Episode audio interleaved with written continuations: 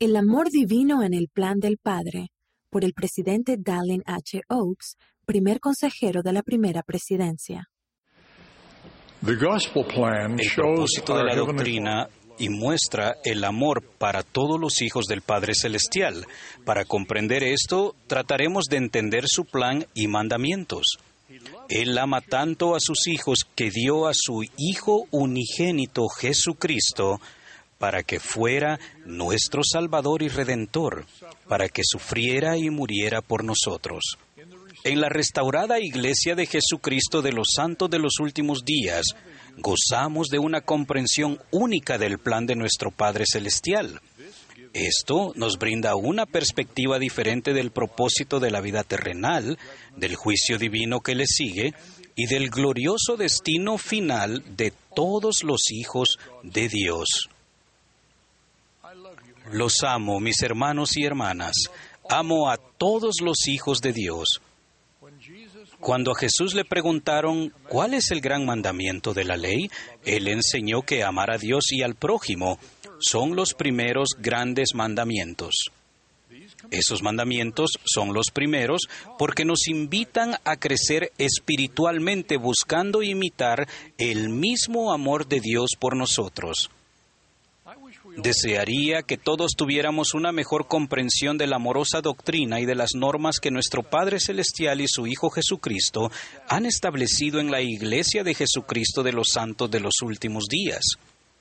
Lo que aquí expongo pretende aclarar cómo el amor de Dios explica esa doctrina y las normas inspiradas de la Iglesia. Un malentendido común sobre el juicio que finalmente sigue a la vida terrenal es que las personas buenas van a un lugar llamado cielo y las malas van a un lugar sempiterno llamado infierno. Esta suposición errónea de solo dos destinos finales implica que aquellos que no puedan guardar todos los mandamientos requeridos para el cielo estarán necesariamente destinados al infierno.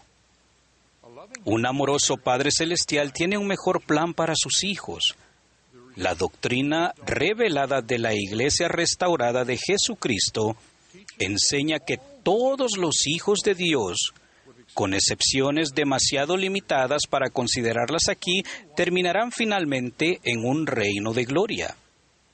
En la casa de mi Padre muchas moradas hay, enseñó Jesús. Gracias a la revelación moderna sabemos que esas mansiones se encuentran en tres reinos de gloria diferentes. En el juicio final, cada uno de nosotros seremos juzgados de acuerdo con nuestras obras y los deseos de nuestro corazón. Antes de eso, tendremos que padecer por los pecados de los que no nos hayamos arrepentido. Las escrituras son claras al respecto. Entonces nuestro justo juez nos concederá morar en uno de esos reinos de gloria. Por consiguiente, tal como sabemos por la revelación moderna, todos serán juzgados y cada hombre recibirá conforme a sus propias obras su dominio correspondiente en las mansiones que están preparadas. El Señor ha elegido revelar relativamente poco sobre dos de estos reinos de gloria. En cambio, ha revelado mucho sobre el reino de gloria más alto que la Biblia describe como la gloria del sol. En la gloria celestial hay tres grados o niveles. El más alto de ellos es la exaltación en el reino celestial, en el que podemos llegar a ser como nuestro Padre y su Hijo Jesucristo. Para ayudarnos a desarrollar los atributos divinos y el cambio en nuestra naturaleza necesarios para comprender nuestro potencial divino, el Señor ha revelado la doctrina y ha establecido mandamientos basados en la ley eterna. Esto es lo que enseñamos en la Iglesia de Jesucristo de los Santos de los Últimos Días, porque el propósito de la doctrina y las normas de esta Iglesia restaurada es preparar a los hijos de Dios para la salvación en la gloria celestial y más particularmente para la exaltación en su grado más alto. Los convenios que se hacen y las bendiciones prometidas a los fieles en los templos de Dios son la clave. Esto explica la edificación de templos en todo el mundo, de los cuales y de lo cual el coro ha entonado muy bellamente. Algunos se encuentran desconcertados por este énfasis, sin entender que los convenios y las ordenanzas del templo nos guían hacia el logro de la exaltación. Esto solo puede entenderse en el contexto de la verdad revelada de los tres grados de gloria. Debido al gran amor que nuestro Padre Celestial siente por todos sus hijos, Él ha proporcionado otros reinos de gloria, los cuales son, y el elder Quentin L. Cook explicó, todos estos son más maravillosos de lo que podemos comprender. La expiación de Jesucristo hace todo esto posible. Él ha revelado que Él glorifica al Padre y salva todas las obras de sus manos. Esa salvación se concede en diferentes reinos de gloria. Sabemos por la revelación moderna que a todos los reinos se ha dado una ley. Es significativo que el que no es capaz de obedecer la ley de un reino celestial no puede soportar una gloria celestial. Y el que no puede obedecer la ley de un reino terrestre no puede soportar una gloria terrestre. Y el que no puede obedecer la ley de un reino celestial no puede soportar una gloria celestial. En otras palabras, las leyes que elijamos acatar en el amoroso plan de nuestro Padre Celestial determinan el reino de gloria que recibamos en el juicio final. Bajo ese plan hay múltiples reinos, de forma que todos sus hijos estén asignados a un reino en el cual puedan morar. Las enseñanzas y las normas de la Iglesia restaurada del Señor aplican estas verdades eternas de una manera que puede llegar a comprenderse plenamente solo en el contexto del amoroso plan de nuestro Padre Celestial para todos sus hijos. Por lo tanto, honramos el albedrío individual. Muchos conocen los grandes esfuerzos de esta Iglesia por fomentar la libertad religiosa. Estos esfuerzos se llevan a cabo a fin de promover el plan de nuestro Padre Celestial. Procuramos ayudar a todos sus hijos, no solo a nuestros propios miembros, a disfrutar de la preciosa libertad de escoger. Del mismo modo, a veces nos preguntan por qué enviamos misioneros a tantas naciones, incluso entre poblaciones cristianas. También nos preguntan por qué brindamos una enorme ayuda humanitaria a personas que no son miembros de nuestra iglesia sin vincular esa ayuda a nuestros esfuerzos misionales.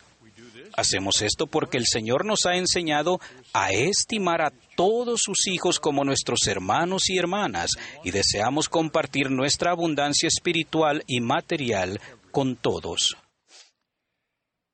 La doctrina eterna también brinda una perspectiva particular sobre los hijos. Bajo esta perspectiva contemplamos el nacimiento y la crianza de los hijos como parte del plan divino. Es un feliz y sagrado deber de quienes reciben el poder de participar en él. Por lo tanto, se nos manda enseñar y luchar por principios y prácticas que brinden las mejores condiciones para el desarrollo y la felicidad de los hijos bajo el plan de Dios. Por último, la Iglesia de Jesucristo de los Santos de los Últimos Días se conoce debidamente como una iglesia centrada en la familia. Pero no se entiende bien la realidad de que nuestro enfoque en la familia no se limita a las relaciones en esta vida mortal. Las relaciones eternas también son fundamentales para nuestra teología.